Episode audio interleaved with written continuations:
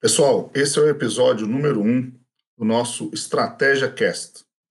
Hoje nós vamos falar sobre as reflexões estratégicas sobre o sucesso e o fracasso das organizações. É, o assunto de hoje está num artigo que nós publicamos lá no LinkedIn e eu vou trazer esse artigo para vocês. Uma estratégia bem elaborada, desdobrada e executada pode significar o fato determinante na sobrevivência de uma organização, em seu êxito contra ameaças, que, se não forem mitigadas, podem significar o fracasso de uma companhia.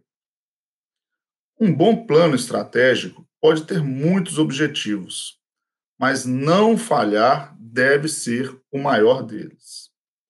Nessa direção, é necessário aceitar a realidade de que uma organização se depara continuamente com ameaças.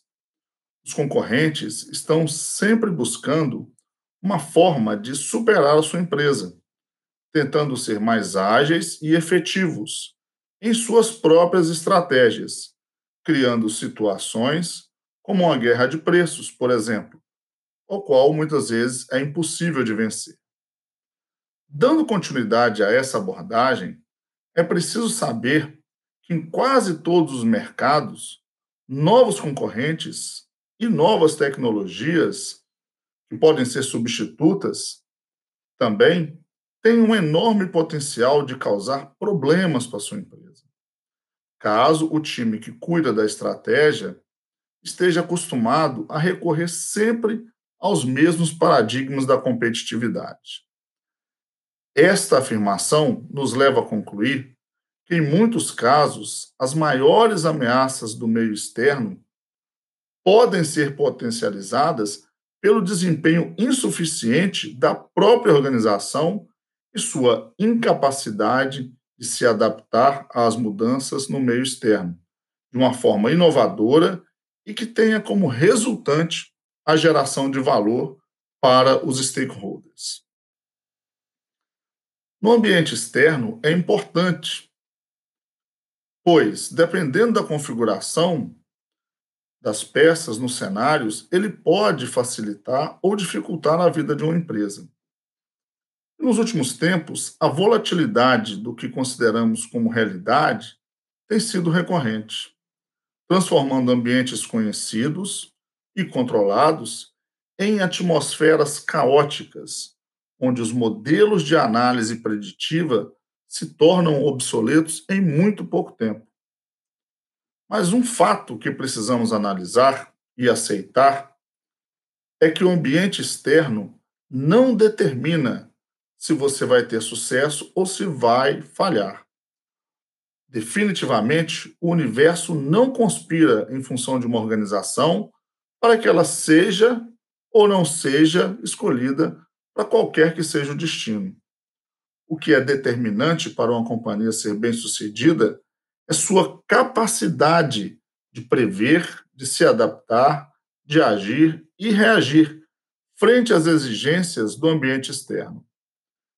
E nessa disciplina não há milagre.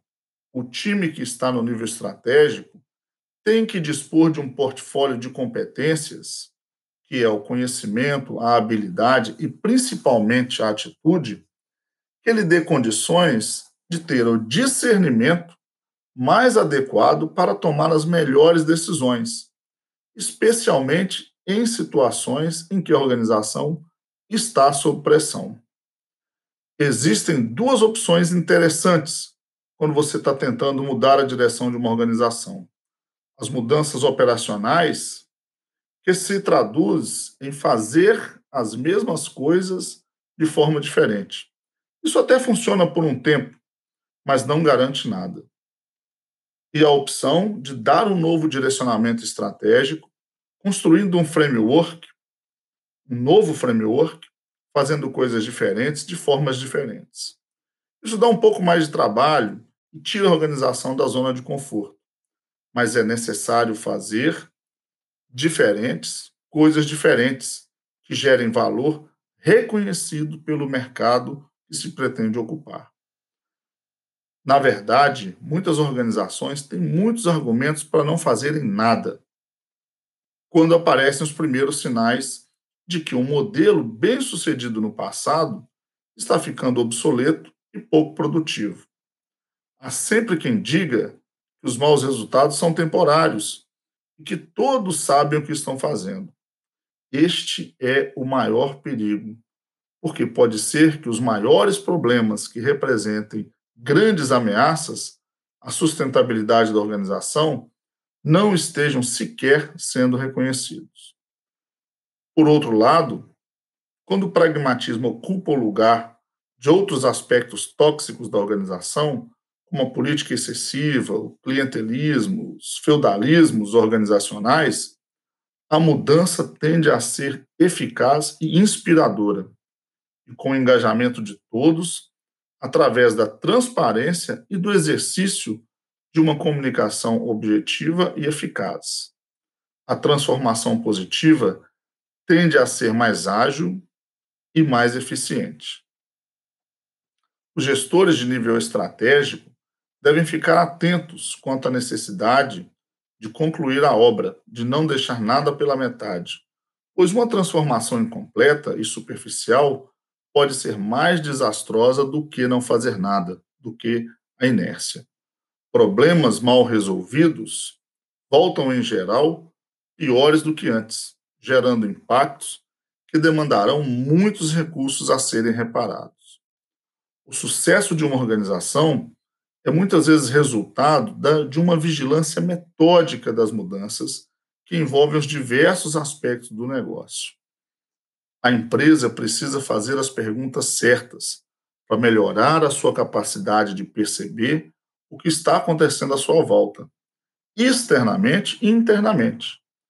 Os gestores estratégicos precisam criar um ambiente onde é preciso poder falar dos problemas sem restrições, especialmente aqueles que envolvem a estratégia da organização. A estratégia não é uma ciência de iluminados e é, antes de tudo, uma construção de muitas mentes e numerosos braços.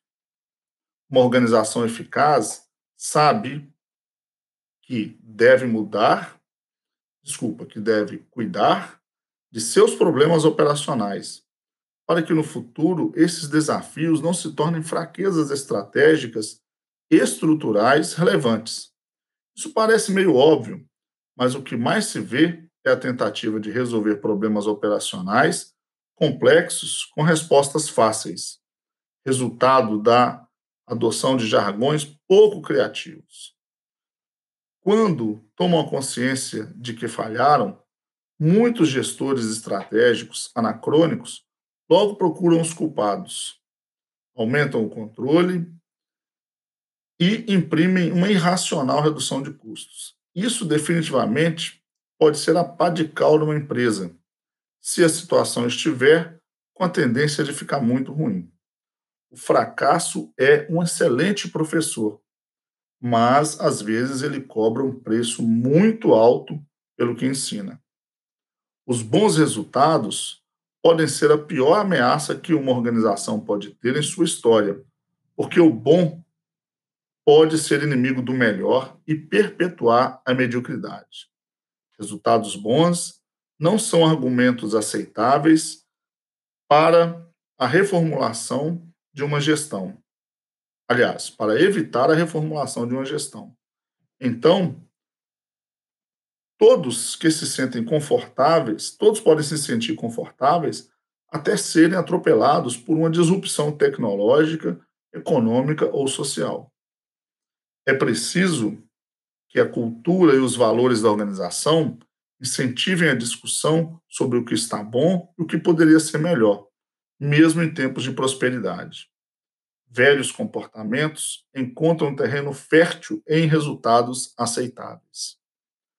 Em um time que está ganhando, não se mexe, não é verdade, até que venha alguém e lhe dê uma goleada de 7 a 1. Desenvolver um time consistente, assertivo, apto a fazer e a receber coaching e mentoring pode ajudar bastante nesse processo. Ninguém lidera uma grande transformação sozinho. Uma abordagem top-down é rápida, mas pode ter muitos efeitos colaterais. é recomendado ter um bom conhecimento das bases, estar preparado para compreender o que as pessoas dizem e como elas estariam dispostas a aceitar alguns compromissos e colaborar. Isso não é fraqueza, é liderança tridimensional, é nemawashi, como dizem os japoneses.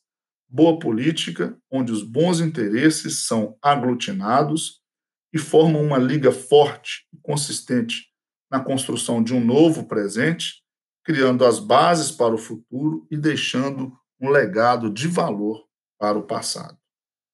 Bem, essa é a mensagem do nosso primeiro Estratégia Cast.